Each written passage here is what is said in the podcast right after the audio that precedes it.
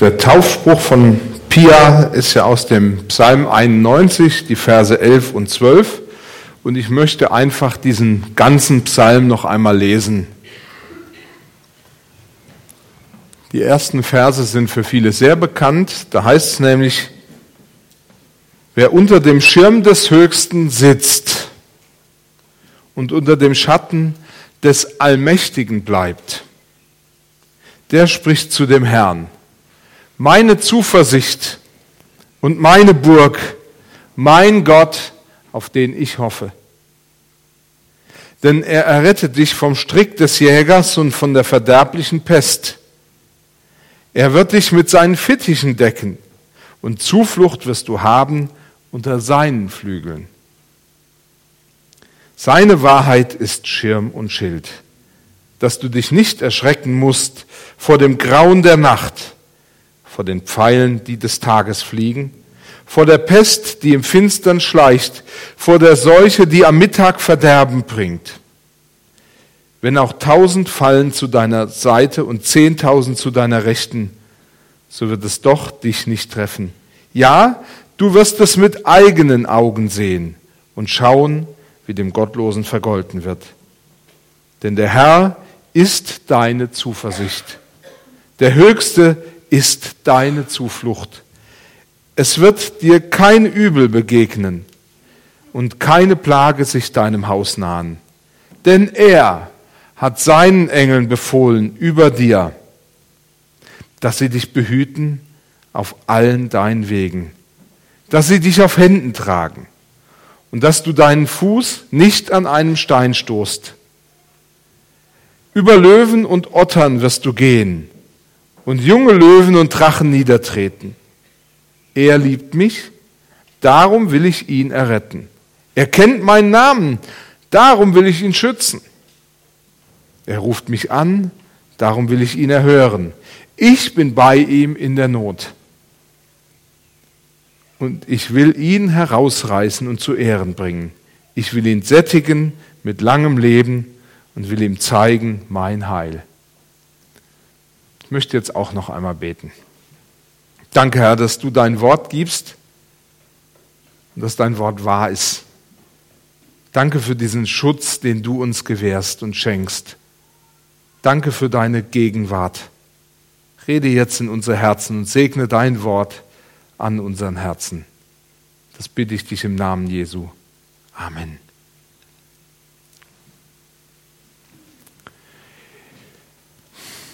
In einem anderen Psalm, im Psalm 119, in Vers 9, stellt der Psalmist eine wichtige Frage. Da fragt er nämlich, wie kann ein junger Mensch sein Leben meistern? Und er gibt gleich die Antwort, indem er sagt, indem er tut, was du gesagt hast, Herr. Nun wissen die meisten ja, dass ich Vater von fünf Kindern bin. Und ich habe versucht, mich so ein bisschen zurückzuerinnern, nämlich als Eltern eines kleinen Kindes, so versucht an die Zeit, mich zurückzuerinnern, wie das ist, als Vater eines kleinen Kindes, da freut man sich zunächst einmal, wenn die Schwangerschaft gut verlaufen ist und das Kind gesund ist. Also ich glaube, die Eltern können mir gut ja, zustimmen. Und ich muss ehrlich sagen, wir, wir haben uns gefreut, als dann endlich unsere Kinder auf der Welt waren. Und wir haben uns gefreut, dass unsere Kinder in einer angemessenen Zeit sitzen konnten. Sie konnten, sie bekamen Zähne tatsächlich, sie kriegten die Zähne auch noch. Sie krabbelten und sie lernten laufen. Und ich habe so festgestellt, dass man ja eigentlich äh, als Eltern in so einem Konkurrenzkampf steht. Ähm, wann läuft denn dein Kind? Ist es schon sauber und trocken? Und ich war echt stolz, dass meine Kinder rechtzeitig gelernt haben, dann irgendwann mal aufs Töpfchen zu gehen und keine Windeln mehr gebraucht haben. Und ich war noch stolzer, als meine Kinder endlich anfingen, ihr erstes Wort zu sprechen. Und das erste Wort unserer Marlene, Sie mögen mir verzeihen, dass sie heute als Beispiel dient, war das Wort Tor da ging mein Herz auf wie nix. Und wisst ihr, man lebt so mit seinen Kindern jeden Tag. Und man fragt sich, was will man eigentlich mehr? Sie können sitzen, sie können laufen, sie sind jetzt sauber, können sogar Tor sagen. Wir haben doch alles erreicht, was man sich als Eltern eines kleinen Kindes eigentlich wünschen kann.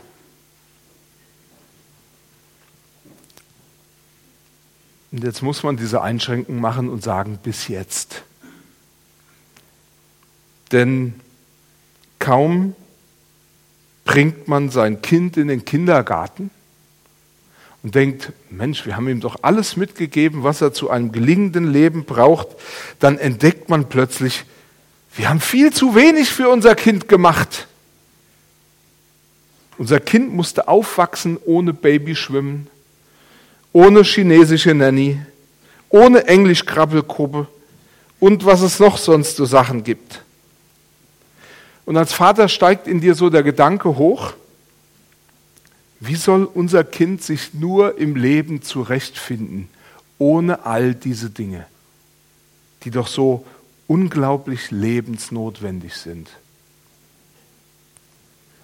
Und plötzlich plagt einen der Gedanke, den der Psalmist wohl auch geplagt hat und den er ausgesprochen hat. Wie kann ein junger Mensch sein Leben meistern?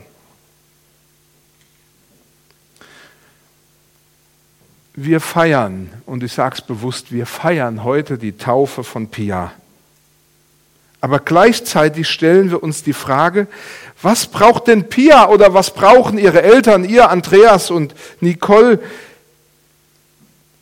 damit das Leben von Pia gelingt, damit ihr Leben als Nachfolgerin von Jesus gelingt. Und es wäre doch schön, wenn es so ein Rezeptbuch gäbe, das Pia ein Minimum an Schwierigkeiten bescheren würde, an traurigen Erfahrungen, an Schwerem, an Leiden und dafür ein Maximum an Freude und ungetrübtem Glück.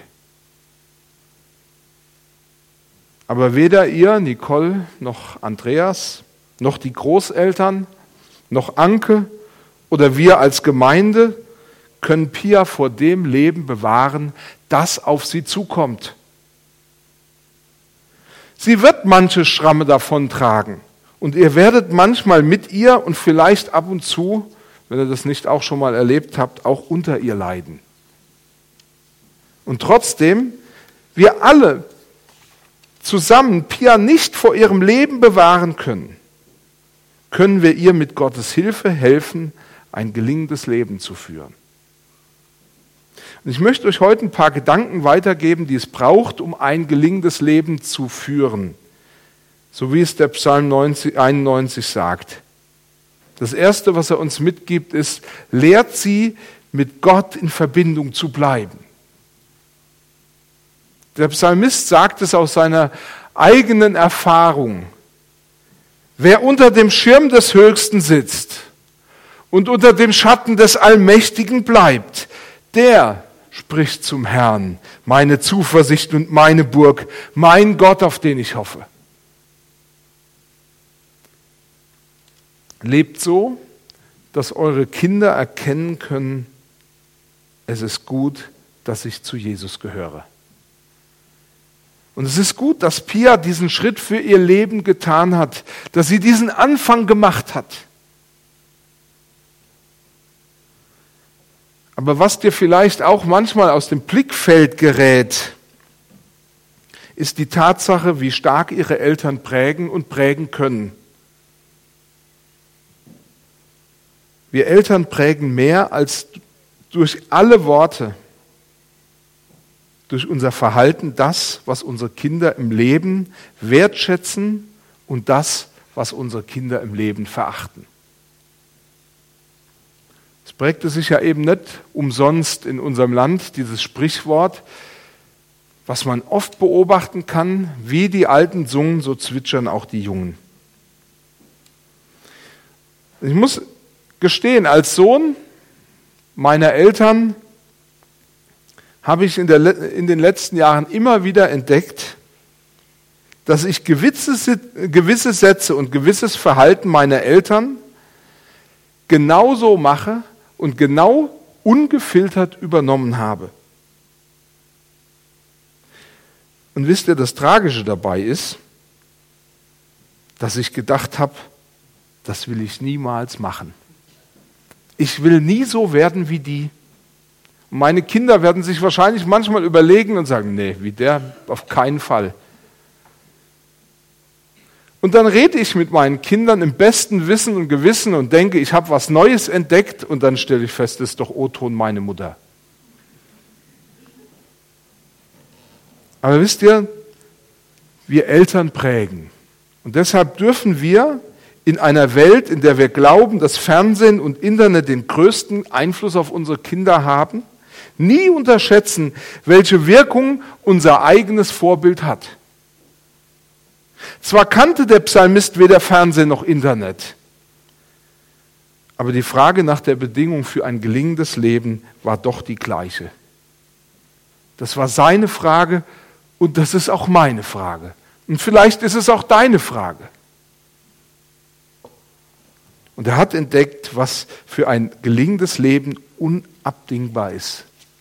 Er sagt, das Leben unter dem Schirm des Höchsten. Das bewusste Leben unter dem Schirm des Höchsten. Ohne das Bewusstsein, dass über meinem Leben ein lebendiger, persönlicher Gott steht, stehe ich in der Gefahr, entweder maßlos oder auch haltlos zu werden. Und es mag ja sein, dass heute Politiker aller Orten sagen, wir müssen uns nicht mehr auf die Formel berufen, so wahr mir Gott helfe. Aber damit geben sie eigentlich Auskunft darüber, dass sie über sich niemanden akzeptieren. Und dass sie eben tatsächlich manchmal haltlos und maßlos sind, das beobachten wir auch. Und ich muss ehrlich sagen, mir klingen manche, ich sag's mal so, überheblichen Worte einiger Leute im Ohr, die glauben, dass sie sich tatsächlich alles erlauben können im Leben. Sie haben scheinbar das Empfinden, dass ihnen niemand etwas kann. Und oft waren es junge Leute, die mir so begegnet sind, die voller Kraft waren und die scheinbar sich das auch noch leisten konnten. Früher, als ich noch ein paar Jahre jünger war, da hätte ich mir nie vorstellen können, dass Kraft limitiert ist. Dass meine Möglichkeiten im Leben eine Begrenzung erfahren. Sondern da war eine vertane Möglichkeit im Leben überhaupt nicht schlimm, weil es kommt ja die nächste gibt kein Problem.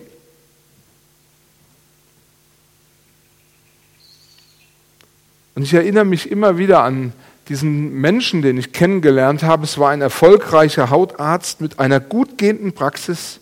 Er hatte zwei Söhne und die waren dann irgendwann erwachsen.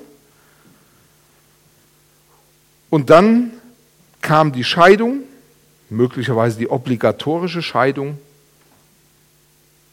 Und obwohl er ein Haus gebaut hatte und alles im Leben erreicht hat, wo man sagen könnte, ja, das braucht's für ein gelingendes Leben, stand er plötzlich vor der Frage, und was jetzt? Denn all das, was ich mir erarbeitet, erwirtschaftet, erkämpft habe, das ist einfach, wie du es vorhin gesagt hast, so zerbrechlich. Wir haben das nicht in der Hand. Und dann, wenn ich es erreiche und denke, endlich habe ich alles erreicht und ich kann den Sack in meinem Leben zumachen. Ich habe es endlich alles erreicht, dann stelle ich fest, tja, der wirkliche Sinn meines Lebens war es wohl doch nicht. Und dann bohrt die Frage eben wieder, gibt es auch für mich noch einen Sinn? Der Psalmist weiß, wovon er redet weil er aus der Perspektive eines Mannes spricht, der sich für das Richtige entschieden hat. Er sagt, das ist der Punkt, an dem mein Leben zur Ruhe gekommen ist, als ich unter den Schirm des lebendigen Gottes getreten bin, als ich mich ihm zugewandt habe. Und hat festgestellt, wer diesen Schritt macht, der kommt zu der Erkenntnis, Gott schützt mich. Suche ich in seiner Gegenwart und, in, und die Gemeinschaft mit ihm, dann richtet er ein Bollwerk seiner Macht und Stärke um mich auf.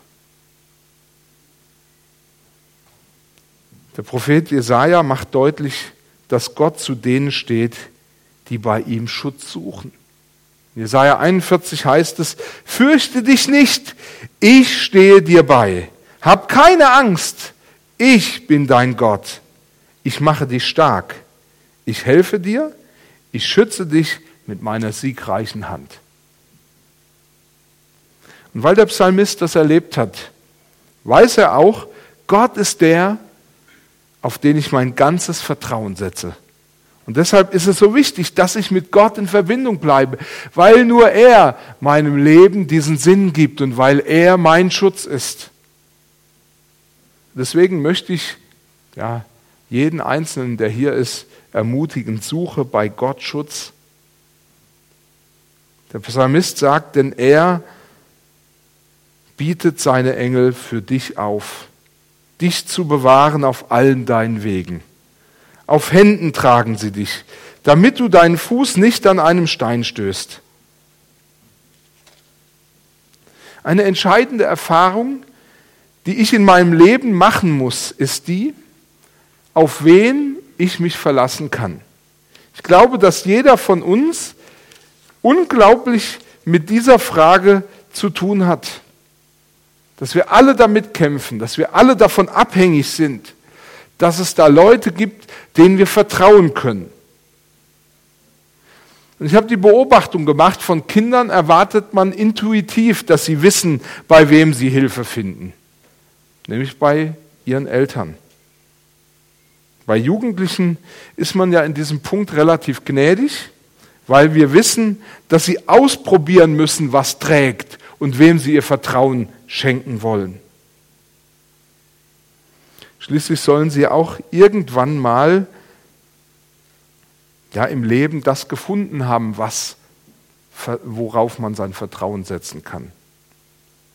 Und von uns Erwachsenen verlangt man, dass wir wissen, was gut ist und was trägt. Schließlich sind ja auch wir es, die es unseren Kindern und Enkeln weitergeben und ihnen so über die ersten Jahre des Lebens hinweg helfen, wenn wir ihnen sagen können, es ist gut, wenn du darauf vertraust. Du denkst vielleicht, das ist eine einzige Überforderung. Wie soll ich das einem Kind beibringen, worauf es sich verlassen und vertrauen kann? Und es ist auch natürlich, dass du so denkst, denn je älter man wird, umso mehr bleiben die ungelösten Fragen und die Situationen hängen, in denen du erfährst, sicher geglaubte Dinge sind gar nicht so sicher, wie ich immer gedacht habe. Fähigkeiten, von denen ich immer gedacht habe oder von denen du immer gedacht hast, dass du sie hast und dass du sie besitzt, sie lassen dich auf einmal im Stich.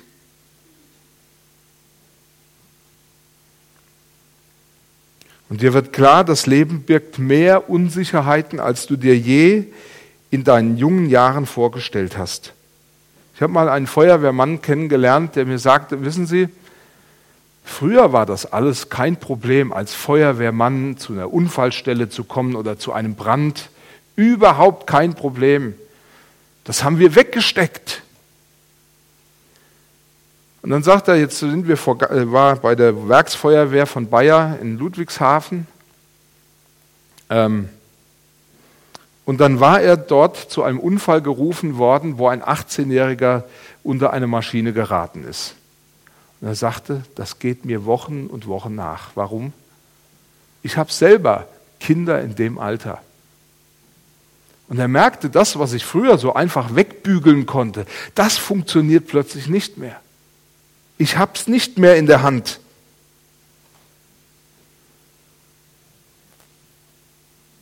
Es gibt mehr Unsicherheiten, als du je in jungen Jahren vermutet hast. Und wisst ihr, der Psalmist steht jetzt nicht, und das macht es so gut, nicht mit erhobenem Zeigefinger da und sagt, na, habe ich doch gleich gesagt, sondern der Psalmist ist, äh, macht ganz anders deutlich, dass der lebendige Gott nicht dasteht und über dir den Kopf schüttelt,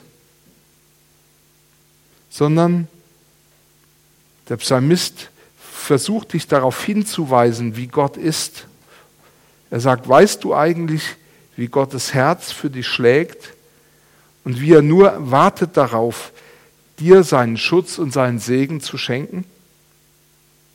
Gottes Herz brennt für dich, auch mit deinen Unsicherheiten, auch mit den Dingen, wo du am Ende deiner Kraft bist. Das brauchen wir für ein gelingendes Leben.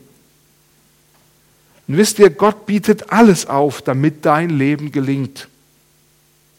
Die Bibel sagt, dass es ein, oder dass ein gelungenes Leben nur in der Gegenwart und in der Gemeinschaft mit dem lebendigen Gott zu finden ist. Und damit du zu diesem Leben kommst, für das Gott dich übrigens geschaffen hat, sendet er seine Engel, die auf dich acht haben, und hat er seinen Sohn geschickt, damit du, wenn du an ihn glaubst, ewiges Leben erfährst. Johannes schreibt, denn Gott hat der Welt seine Liebe dadurch gezeigt, dass er seinen einzigen Sohn hergab, damit jeder, der an ihn glaubt, das ewige Leben hat und nicht verloren geht. Ihr als Eltern und Verwandt könnt für Pia zum Segen werden wenn ihr ihr vorlebt und sie lehrt, sich durch den Glauben an Jesus Christus unter den Schutz des lebendigen Gottes immer und immer wieder zu begegnen. Und sie und ihr werdet erleben, wie Gott ihr Leben segnen wird. Ich habe noch eine letzte Bedingung, die ich noch einbringen möchte. Lern dein Leben Gott hinzugeben. Was braucht es für ein gelingendes Leben? Lern dein Leben Gott hinzugeben. Der Psalmist sagt, denn er hat seinen Engeln befohlen, dass sie dich behüten auf all deinen Wegen. Als kleines Kind habe ich in der Kinderstunde ein Lied kennengelernt, was viele von euch vielleicht auch mal gelernt haben. Das hieß, pass auf, kleines Auge, was du siehst. Und in diesem Lied geht es weiter, denn der Vater in dem Himmel schaut auf dich herab. Drum pass auf, kleines Auge, was du siehst. Und ich möchte gern sagen, unabhängig davon, wie dieses Lied in einer medial völlig überladenen Welt mit viel Müll wirklich eine gute Empfehlung ist, so habe ich dieses Lied als Jugendlicher geradezu gehasst. Ich fand das merkwürdig, dass man sowas singen soll. Pass auf, kleines Auge, was du siehst, denn der Vater in dem Himmel schaut auf dich herab. Aber wisst ihr, dahinter stand meine völlig falsche Vorstellung von Gott. Gott ist ja nicht der Hausmeister, der nur darauf wartet, dass ich mal wieder meine Schuhe im Flur liegen lasse oder meinen Kinderwagen irgendwo falsch geparkt habe. Und Gott ist auch kein TÜV-Prüfer, der in erster Linie nur dazu da ist, meine Fehler zu finden.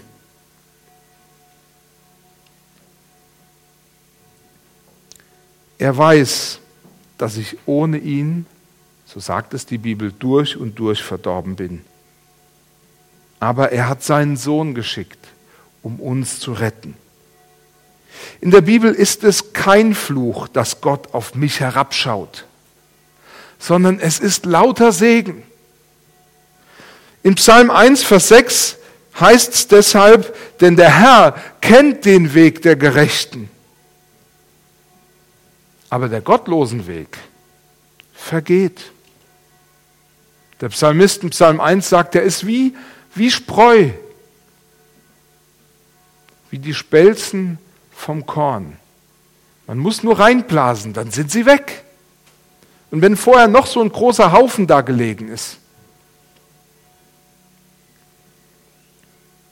oder wir denken an den aaronitischen Segen, wo die Priester angewiesen wurden, Gott über dem Volk auszurufen.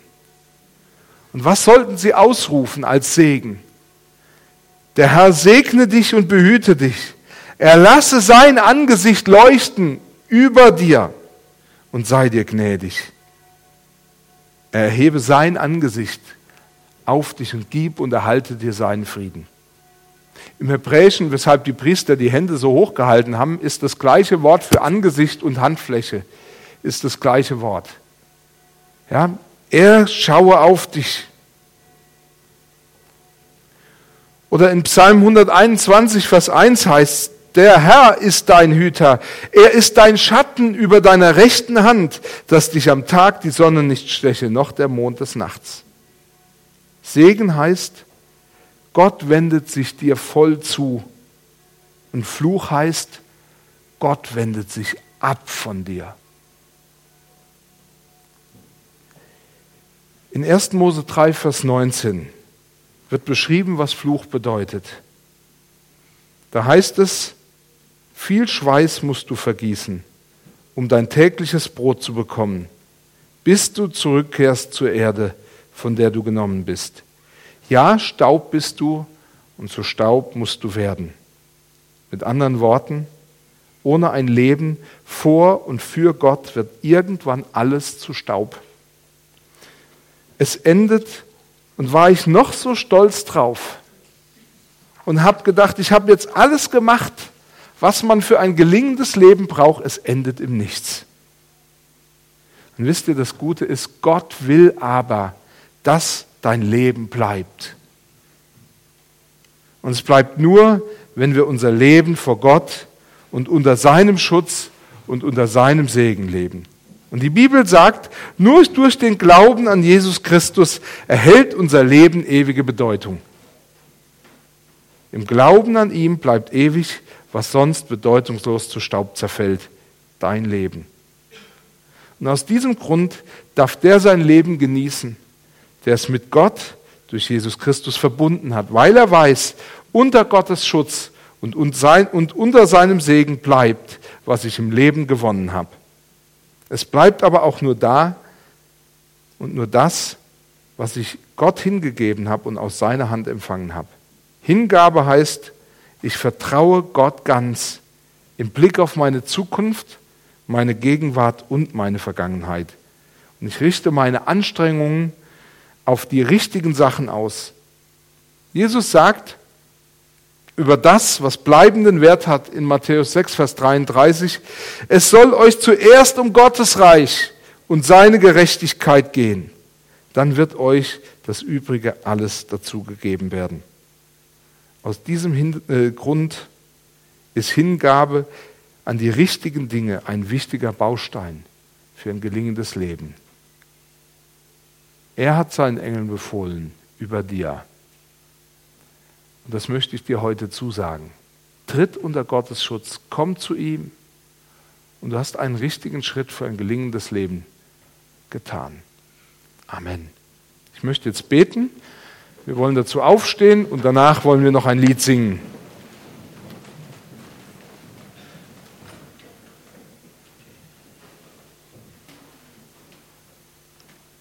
Vater, ich bitte dich, wende dich Pia und ihrer Familie, aber wende dich auch uns ganz zu.